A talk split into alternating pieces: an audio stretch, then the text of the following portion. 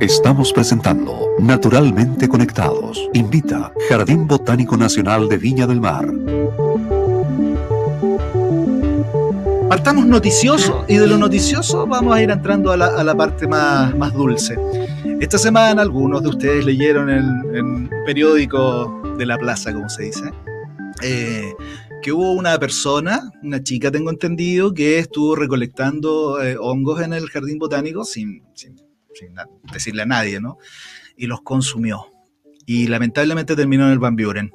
Ya, eh, creo que está mejor, creo que está, que está mejorando. Eh, vamos a averiguarlo. Y mm, eso nos da pie para conversar un poco de dos cosas, Alejandro. Harta, arista tiene Claro, primero, primero el jardín, el jardín no es un lugar para estar recolectando así como así cosas, ¿no? Pucha, lo primero, lamentable lo que le pasó a la niña. Eh, nadie quiere que el resto se enferme.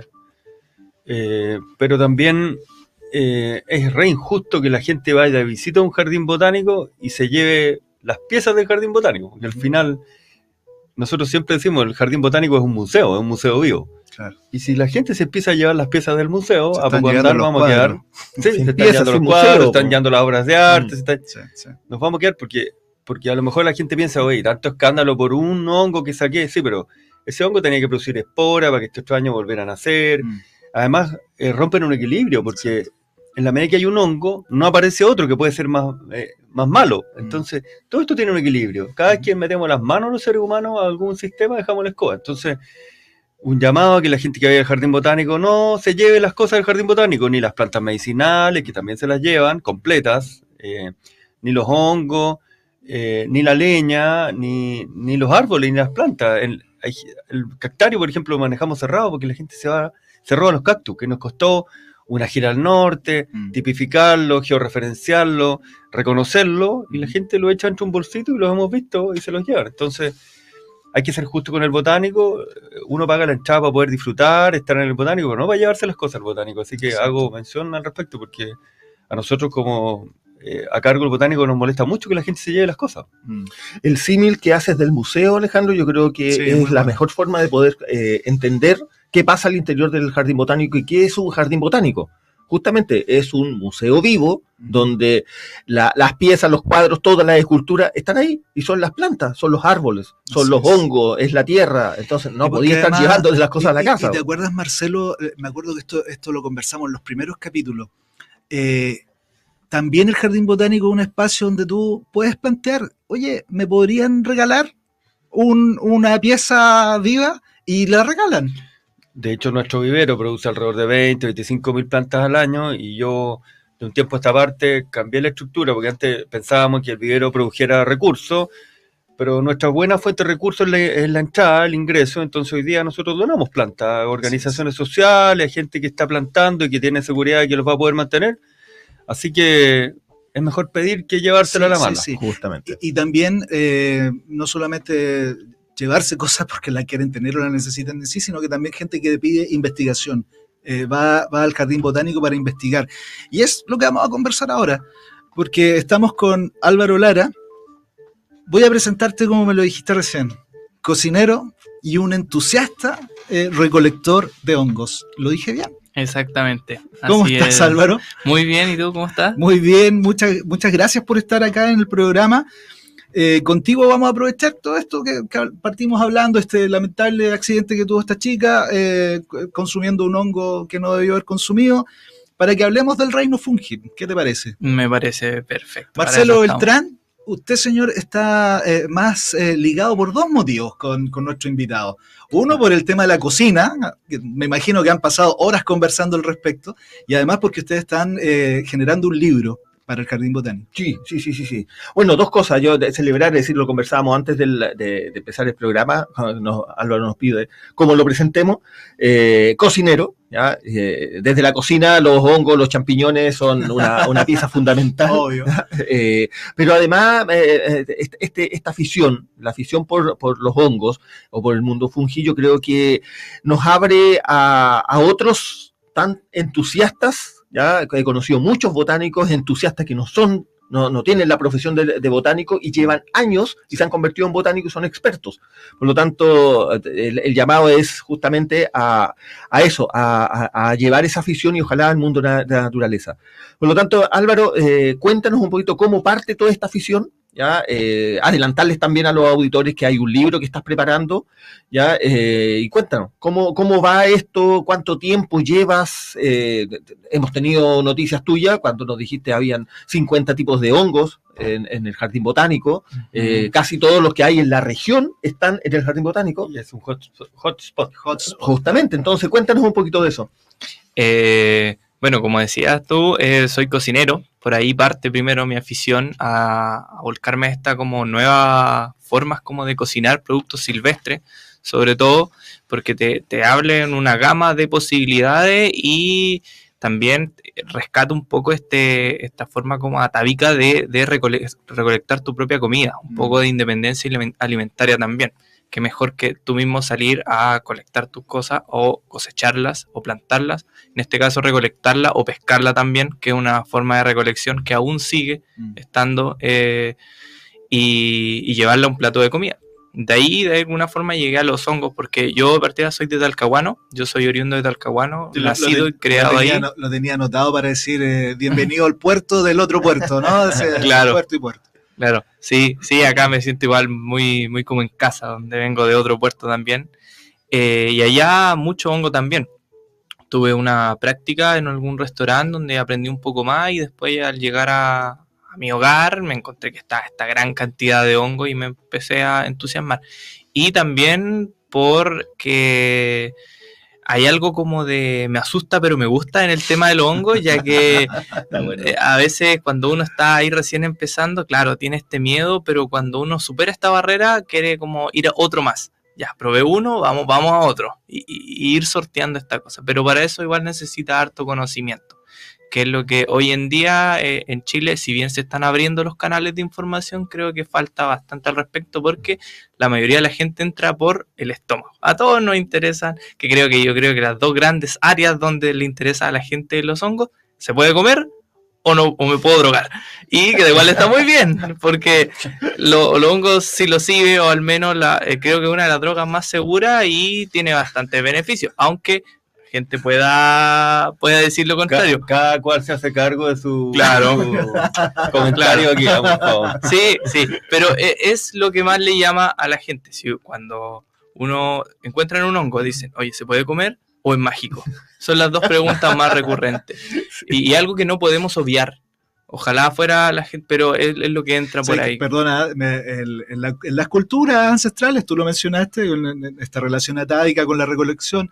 Eh, a propósito de que nosotros nos reímos del, del tema del alucinógeno, eh, eh, existen los guías espirituales y los guías espirituales son lo, los, que, los que guían ese consumo. Nosotros cometemos un error al autoconsumir, yo creo, es una opinión personal, porque nada de lo, no, no se, te, ya, puedo decir la palabra, puedo decir la palabra, te vaya a pegar una volada, ok, pero, pero esa relación eh, pa, para lo que lo han usado la, las civilizaciones antiguas, no, la, no se va a producir.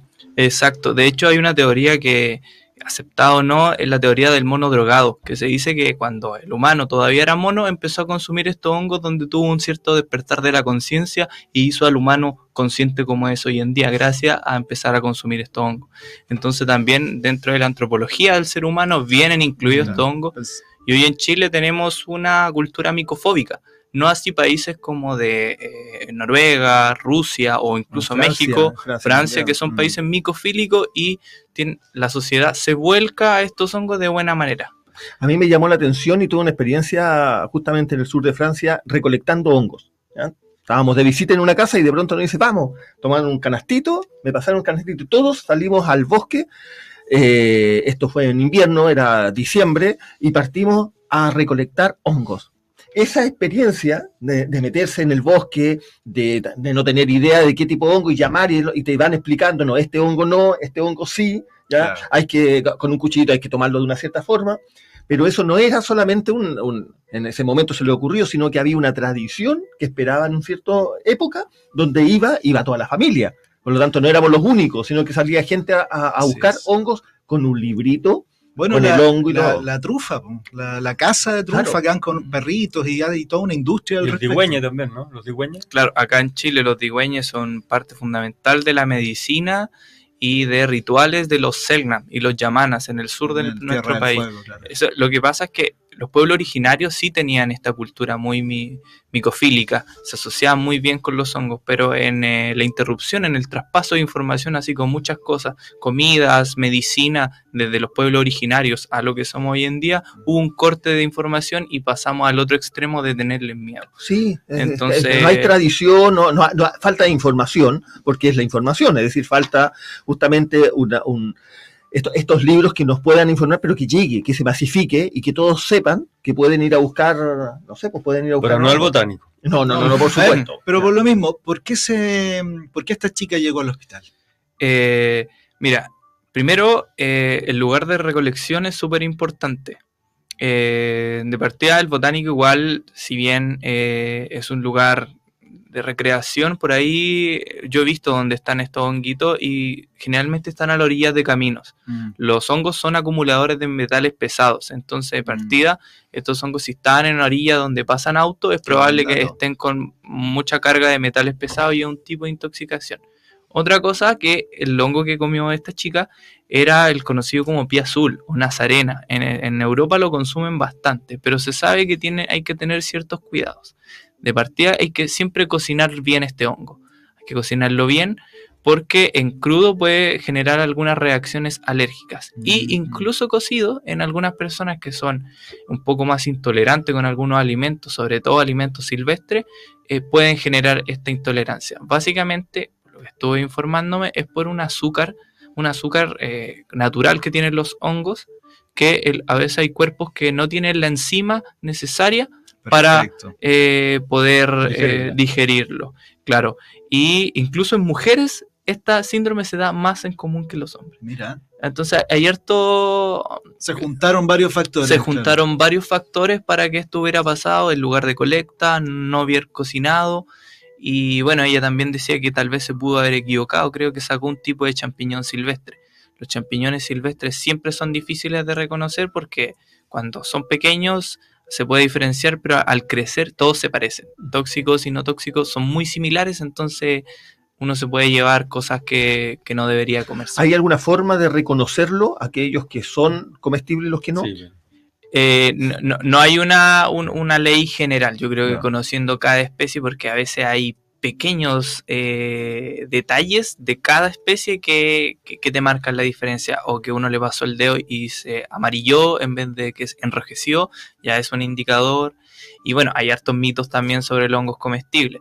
Eh, la gente que cree que los hongos como más brillantes o azules, verdes son más tóxicos y por lo contrario, los hongos más tóxicos en Chile son muy similares al champiñón de supermercado.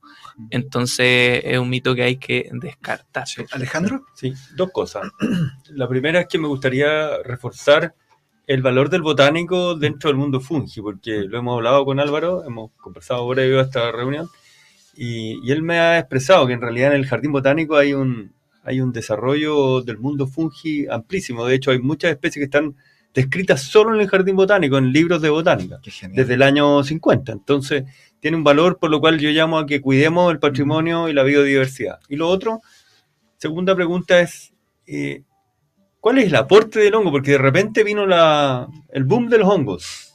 Pero a veces uno dice, pucha, me como los frutos rojos del sur porque, porque son eh, eh, antioxidantes, no sé. ¿Tiene alguna característica, alguna cualidad nutritiva o es una moda hoy día el, el tema de los hongos? Eh, yo creo que los- Aparte de la arista volátil, digámoslo así. Sí, nutricionalmente igual aportan, aportan bastante. Eh, no, no, no tantas calorías, son muy bajos en calorías, así que. pero aportan otros nutrientes. Y bueno, es parte de tener una dieta, se podría decir, balanceada. Creo que el mundo fungi debería estar incluido dentro de la dieta o dentro de un porcentaje de, de en, en la comida diaria, ya que, como repito, pueblos originarios sí tenían esta costumbre de salir a recolectar. Hoy en día, lamentablemente, no podemos volcar toda nuestra comida a recolección porque ya lo arruinamos y ya no podemos eh, salir a recolectar todo. Pero sí tener, eh, considerarlos dentro de nuestra, de, de- de nuestra dieta. Eh, incluso hay teorías muy locas. Hay una que dice que los hongos, como no pueden producir calorías solares, podrían producir calorías lunares, ya que como crecen más en la noche, absorberían esta, esta luz lunar y tendrían un impacto, un impacto más psíquico que nutricional en el ser humano. Mira. Oye, eh, Álvaro, una. Espérate, porque faltó la pregunta 2. Ah. Porque ahí me dijo de lo nutritivo, pero el tema del jardín botánico como hot. Ah, hot- perfecto. Ah, sí, claro, sí. decir, como, como tú me, me habías comentado, claro, el, el jardín botánico es un valle de norte a sur, entonces eh, la luz que, que tiene en el día es muy poca y tiene eh, un ambiente propicio para los hongos que ya es bastante humedad eh, y, y como hay muchas especies de árboles, produce una hojarasca muy rica, una materia en descomposición bastante grande para que se produzca todos estos hongos, sobre todo saprófitos, estos que consumen materia orgánica y a veces no necesitan precisamente un árbol para subsistir, que son los árboles que generan micorriza, que son como por ejemplo el hongo del pino, que es- necesita a un pino porque necesita asociarse a esa raíz. Eh, pero en el jardín botánico, hongos de saprófitos que consumen materia orgánica o parásitos, que hay hartos árboles que a veces están heridos, se meten ahí y Mm. hay una cantidad de hongo muy grande. De hecho, la guía de Waldo Lazo, el Atlas Micológico del año 60, tiene muchas especies descritas ahí que al menos yo no, no, no he podido contabilizarlas todas. Yo decía como 50, yo sé que son muchas más. Creo que son deberían ser muchas más. Perfecto. Claro, te, te- te iba a preguntar eh, algo parecido a lo que tú decías, Alejandro. Es decir, el, el jardín botánico tiene una diversidad eh, tan grande ya de, de ambientes, de árboles, que permite eso. Por lo tanto, la pregunta era, eh, ¿cuál es la condición que tiene que tener un bosque, un, un ambiente para que salgan estos los, los hongos? ¿O qué tipo de hongo? Porque tú estás diciendo de- de- del pino también sale un tipo de, hongo. Claro, claro. Tiene que ver de varios factores, sobre todo, eh, ojalá no tan intervenido, de partida un- un bosque un poquito viejo, que produzca harta materia orgánica y bueno, también depende mucho de los tipos de árboles. Por ejemplo, el bosque esclerófilo, donde están estos boldos, litres, producen una jarasca muy rica y una tierra de hoja bastante buena para la aparición de los hongos. Y otra cosa es que también tiene que haber llegado el hongo. Hay hongos que tenemos hongos nativos que es- han estado desde siempre acá. Tenemos hongos endémicos también, como es el caso creo que de Boletus loyo, que está protegido, que es otra cosa. Chile tiene por ley protección a los hongos. El tema es que esa ley no hay cómo, Mm. eh, cómo verla, no, no, no se ha seguido Como con esa ley. operacionalizarla también. pues. Claro, claro. Mm. Porque tenemos harta, tenemos creo que en Toloma y Letuloyo que son protegidos, pero no, no se, no se ve en la ley como tal. Álvaro, que se nos acaba el tiempo. Sí, por supuesto. Eh, ¿El hongo es planta? ¿El hongo es una fruta? ¿Qué, qué es el hongo? El hongo es, bueno, eh, un reino aparte, está entre medio de varias cosas. Eh, antes estaba en el grupo de las plantas, hoy en día en el mundo fungi. Eh, de hecho, no se parece mucho a las plantas, incluso se parece más a los animales. Su pared celular está compuesta por quitina, que es la misma que tienen los exoesqueletos de crustáceos y de eh, bichitos, de insectos. Incluso el pelo y las uñas tenemos un poco de quitina, creo. Entonces ta- ta- también están muy cercanos a nosotros. Y bueno, cumplen la rol en la naturaleza de ser los recicladores y los descomponedores más grandes de- del mundo. Sí, si no existieran los hongos, estaríamos con la- las plantas, los árboles y lo- nuestro, nuestros muertos hasta el cogote. Así que Qué interesante. Mira, yo sé que en el reino fungi además eh, tenemos hongos. te- ¿El moho es un tipo de hongo? ¿Es una cosa o un pariente? sí, un el moho es un tipo de hongo.